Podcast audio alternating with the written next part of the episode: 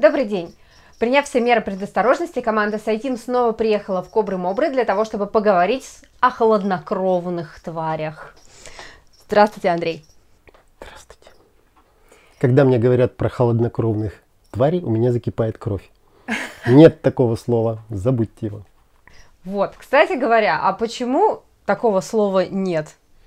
Сейчас говорят или поикилотерные и гомоиотермные, а кто не может выговорить, то экзотермные или эндотермные.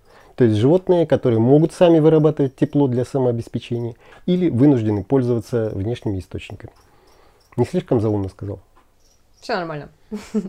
А, кстати говоря, а есть какой-то резкий переход э, на экзотермных на эндотермных? Есть какие-то органы, которые за это отвечают, или химические процессы? Как это вообще все происходит? Э, терморегуляция – это вещь сложнейшая в эволюции, и я э, прямо скажу, что я там не профессионал.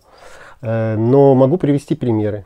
Питон, когда высиживает яйца с помощью дрожжи, разогревается так, что яйцам хватает, и ему тоже. Э, а люди, несмотря на свою вполне э, такую эндотермность, способность вырабатывать тепло, и даже иногда слишком много тепла, что заметно при коронавирусе, э, они, тем не менее, любят баню, чтобы нагреться еще больше. Ну вот так, два простых примера. Ну а если обобщить, то у каждого вида животных, у каждой группы животных есть свой диапазон предпочитаемых температур, и они его поддерживают или с помощью внешнего нагрева, или с помощью внутреннего. Э, очень часто спорят, лягушка или жаба. В чем разница между жабами и лягушками? Ну, я сразу скажу, Есть что э, разница на уровне семейства. Это разные семейства. То есть это вот как, например, кошачьи и собачьи. И называть жабу лягушкой или наоборот, это все равно, что кошку собакой. Основные отличия то, что, ну, по крайней мере, наши жабы, они более холодо, э, не холодо, а засухоустойчивые, у них более плотная кожа, они выдерживают э, большие потери воды через кожу, соответственно, живут в более сухих местах. Э, и, конечно, главное отличие кожи, которое бросается прямо в глаза, это бородавочки. Жабы у нас бородавчатые. Ну так что там про бородавки и жаб? Можно ли их трогать? Ну вот эти бородавки трогать можно сколько угодно, по крайней мере у нашей серой жабы. А вот кусать жабу не рекомендуется. Потому что это ядовитые железы, и они сразу э, при испуге, при боли выделяют яд, обладающий отпугивающим действием. Так что кошка или собака, жабу схватив, тут же ее выплевывает и долго потом плюется, пуская пену изо рта. А лягушки у вас найдут? Лягушки наши вполне съедобные. Но у меня лягушка не местная, у меня э, лягуха э, импортная. Э, называется африканская лягушка-бык, африканская роющая лягушка и водонос. Э, водонос, потому что у них там запасы воды, и местные жители, если сушняк, могут такую лягуху откопать из засохшей грязи, ее так потискать, подоить, и она может выдать до полулитра чистой воды фильтрованной. Вот. Бык, потому что э, большая, вторая по размерам лягушка в мире после Голиафа, умеет бычиться, э, и э, песенки свои они поют тоже на бычьем языке, Попробую сейчас изобразить. Ну, как-то так. Телегушка довольно влажная, кожа у нее не снабжена ядовитыми железами, эти железы только обеспечивают ей защиту от микробов, от плесени. Э, и э, еще важная особенность, у жаб нет зуб, у жабов нет зубов, а у жабей нет зубей. Поэтому они не кусаются. А вот эта лягуха может очень прилично укусить, мало не покажется. Вот. Соответственно, она более хищная, чем жаба, и охотится на довольно крупных животных. Так что, встретив такую лягушку, не нужно ее целовать. Вы получите не принца, вы получите быка. Кстати, у быков э, самцы намного крупнее самок, э, в отличие от жаб, где самец маленький, чтобы ездить верхом на своих самках. Есть совершенно фантастические лягушки по части самообороны. Даже жабам такое не снилось. Ну-ка, ну-ка, расскажите, пожалуйста. Ну, во-первых, всем известные ядовитые лягушки, э, древолазы. Э, но яд они вырабатывают не сами, а заимствуют его из пищи. Едят жучков, каких не скажу, чтобы вы не позаимствовали этот яд, и становятся ядовитыми. Ну а в неволе, соответственно, они очень быстро теряют ядовитость, поэтому внесение их в список запрещенных – это большая-большая глупость. Какие еще способы? Э, относительно недавно открытая лягушечка. Ну, в общем, на морде у нее э, такой вот валик на передней части морды, в нем спрятаны шипы, крючки такие, и она э, такими кабаньими движениями э, наносит серьезные раны хищникам. Достаточно, чтобы отбиться от хищников, потому что э, вот эти вот валики, это ядовитые железы, которые вырабатывают очень приличный яд. Ну и есть также лягушечка, которая при э, опасности ломает пальцы на задних лапах, острия когтей вот так вот выпирает, и она резкими движениями распластывает хищнику все, что попадет ей под лапы. Вот такой вот вариант э, этого самого росомахи со страшными когтями. Ну и укусить, ну вот как водонос, тоже очень прилично может. А сильно кусаются лягушки? Ну, смотря какие, наши никак, можно сказать, а водонос э, до крови, больно.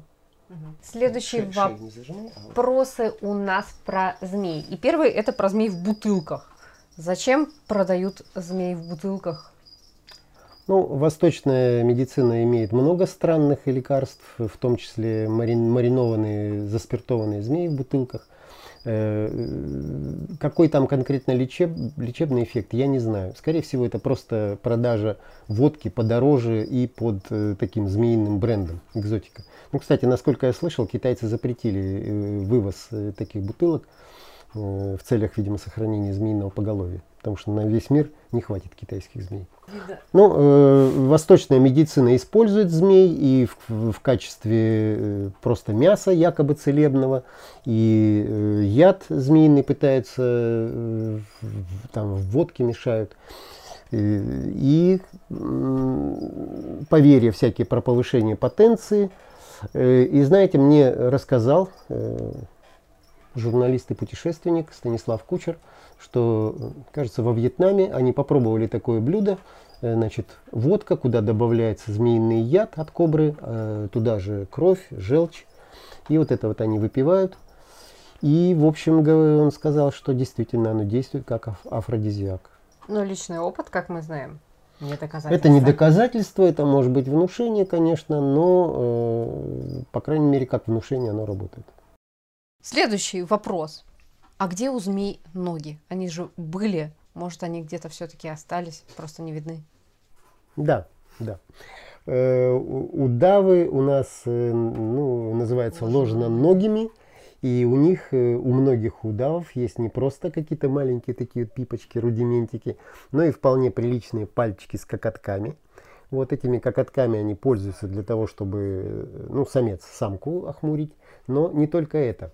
Есть такой арабский удавчик, и он меня в свое время очень сильно удивил, потому что это не крупная, а такая маленькая змейка, очень кусачая, отвратительный характер, мерзкий кусачий, поэтому приходится его держать за голову, чтобы он не мог укусить. Он, естественно, обвивается и кусает попой, фактически. У него острый хвостик, два вот этих вот пальчика с когтями, и он вот так вот делает кусь если это делается внезапно, да в каком-то нежном месте, когда ты не ожидаешь, то можно и от неожиданности выпустить его голову и получить укус еще и головой. Андрей, во многих культурах э, бытует э, легенда о кобрах-няньках, которые стерегут младенцев. И якобы их в Индии даже тренируют для этого. Что имеете сказать? Имею сказать. Не в культурах, а в интернете хайповый ролик, э, где, значит, четыре кобры стоят вот так вот вокруг ребенка, который, ну, грудной, лежит там, спит на коврике, и вот кобры вот так вот стоят. Понятно, что это совершенно постановочная фотография. На ребенка, который лежит неподвижно, эти кобры не обращают внимания, а обращают внимание и стойко держат на кого-то снаружи, кто их там фотографирует или дразнит. Э, все это снято для хайпа, все это глупости, и забудьте про кобр нянек. Они не нянчатся с детьми, с человеческими, и не берут их в заложники, как у, э, в Маугли. Э, в общем, просто глупость. Следующий вопрос. Иммунизация. Можно ли поднять иммунитет с помощью ядовитых змей? Поднять иммунитет или выработать иммунитет к, к змеиному яду? Давайте и на то, и на то. На то, и на то. Э, на первый вопрос не знаю, можно ли поднять иммунитет, э, потому что иммунитет штука очень сложная. Вот как там э, у нас есть всякие лекарства с недоказанной эффективностью и лекарства с доказанной неэффективностью, которые якобы поднимают иммунитет. Все это очень мутные понятия. Так, и, есть и змеи с недоказанной эффективностью. Медики, исследователи это все не любят. А вот иммунитет на змеиный яд выработать можно. То есть чтобы от, последствия от укуса были минимальные. Собственно, этим и занимаются при производстве сыворотки. Э, вводят э, лошадям или овцам э, змеиный яд э, последовательно нарастающими дозами по определенной схеме. И э, нарабатываются активные антитела, очищается, значит, берется кровь у этих животных иммунизированных. Э, есть примеры, э, когда люди вводили себе яд в нарастающих дозах, вырабатывали очень приличный иммунитет от очень ядовитых змей. От мамбы, от черной, от тайпана и так далее. Но кто, если вздумает э, заняться этим, и, то, во-первых, имейте в виду, что не на каждый организм это будет благотворно. Вместо иммунитета можно э, заработать какую-то аллергию или посадить себе почки, или вызвать некроз. Такие примеры я тоже знаю. Э, и Иногда это происходит ну, в процессе работы. Ну, например, есть люди, у которых довольно приличный иммунитет к ядам змей, которых часто кусали. Ну, гадюки, например. Ну и у меня у самого, поскольку укусов тоже было от гадюки много, то частичный иммунитет к яду гадюки у меня есть. Хвастаться тут нечем, потому что каждый укус это результат моего, ну скажем, разгильдяйства, нарушения техники безопасности. Какие самые запоминающиеся укусы у вас были и от кого? Ну, первый укус, самый запоминающийся из моей практики, это ужик, ручной ужик. Э, мне было тогда лет, наверное, 11 или 12. Я лежал на диване, ужик у меня вы, вылез вот так вот из, э, из-под майки. Что он там делал? Вот так на меня уставился. Я только успел спросить, что ты будешь делать, как он тут же вцепился мне вот так вот в нос. Что это было, я не знаю до сих пор, почему он принял мой нос за еду, за какую-то лягушку. Я его оторвал, и это было очень неприятно. С носом? Потому что, нет, конечно, нос остался просто сильно поцарапанный. Но дело в том, что у ужей слюна не такая простая. Они не считаются ядовитыми, но на лягушек их слюна действует довольно сильно, и лягушка укушенная, вырвавшись даже от ужа, она, как правило, погибает. Ну и мой нос тоже начал вот так вот пухнуть немножко, погибать но, к счастью, остался цел. Ну, а другая замечательная история произошла с моей женой, э, когда к нам приехали журналисты уже в Туркмении э, поснимать что-нибудь про местные, про нашу работу. Мы были научными сотрудниками заповедника. Э, и у меня как раз были в мешочке три очень кусачих туркменских змеи, пятнистых полозов. Я попросил жену подержать для фотографии. Она взяла, значит, так вот в это дело. Э, в руку. Э, у нее один из полозов пополз вот так вот по, э, дошел до плеча, она повернула ему голову и тоже хотела что-то ей сказать. Он ее укусил за века, вот так вот вцепился. Ну, конечно, жена сразу разозлилась, швырнула этих всех змей в кусты, иди собирай, обиделась. Я думаю, многие бы обиделись, если бы их укусили за глаз. Надеюсь, без века швырнула их в кусты? Нет, нет, он э, это, оставил один зубик в веке и потом его вынул. Нормальный такой пирсинг. Но не сохранил. Не целуемся с... Не подставляйте лицо кусачим змеям. Лицо для них это морда хищника и вполне можно получить укус.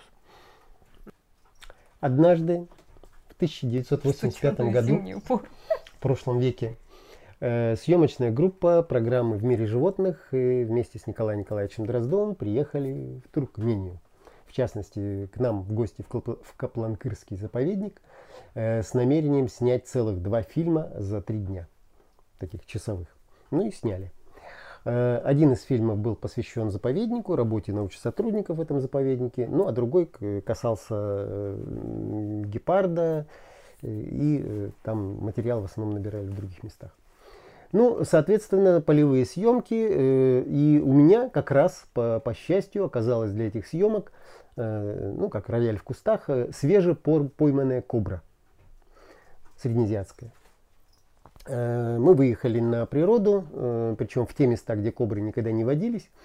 Э, поставили эту кобру на песочек. С одной стороны от кобры сел Николай Николаевич, с другой стороны сел я.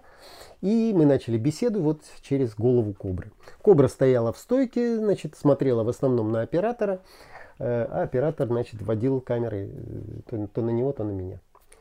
Кобре надоело в какой-то момент стоять, потому что было жарковато. Она опустила голову и полезла ко мне под коленки. А я сидел вот на коленях прямо вот так вот.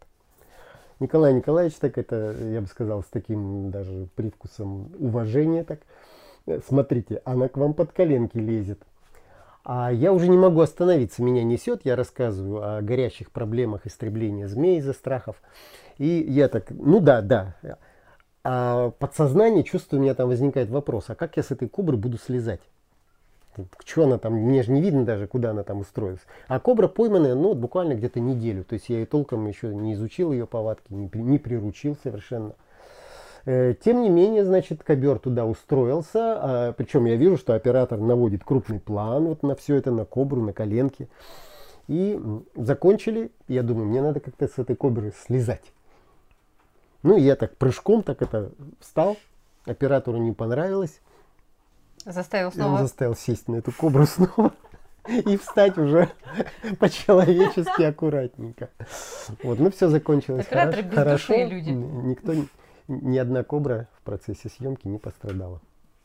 Всем спасибо, с вами был Сайт Тим. Приезжайте в Кобры-Мобры в Этномир, э, щупайте, смотрите, просвещайтесь, ставьте лайки, вот это вот все. Ждем от вас новых вопросов. До встречи. Пока.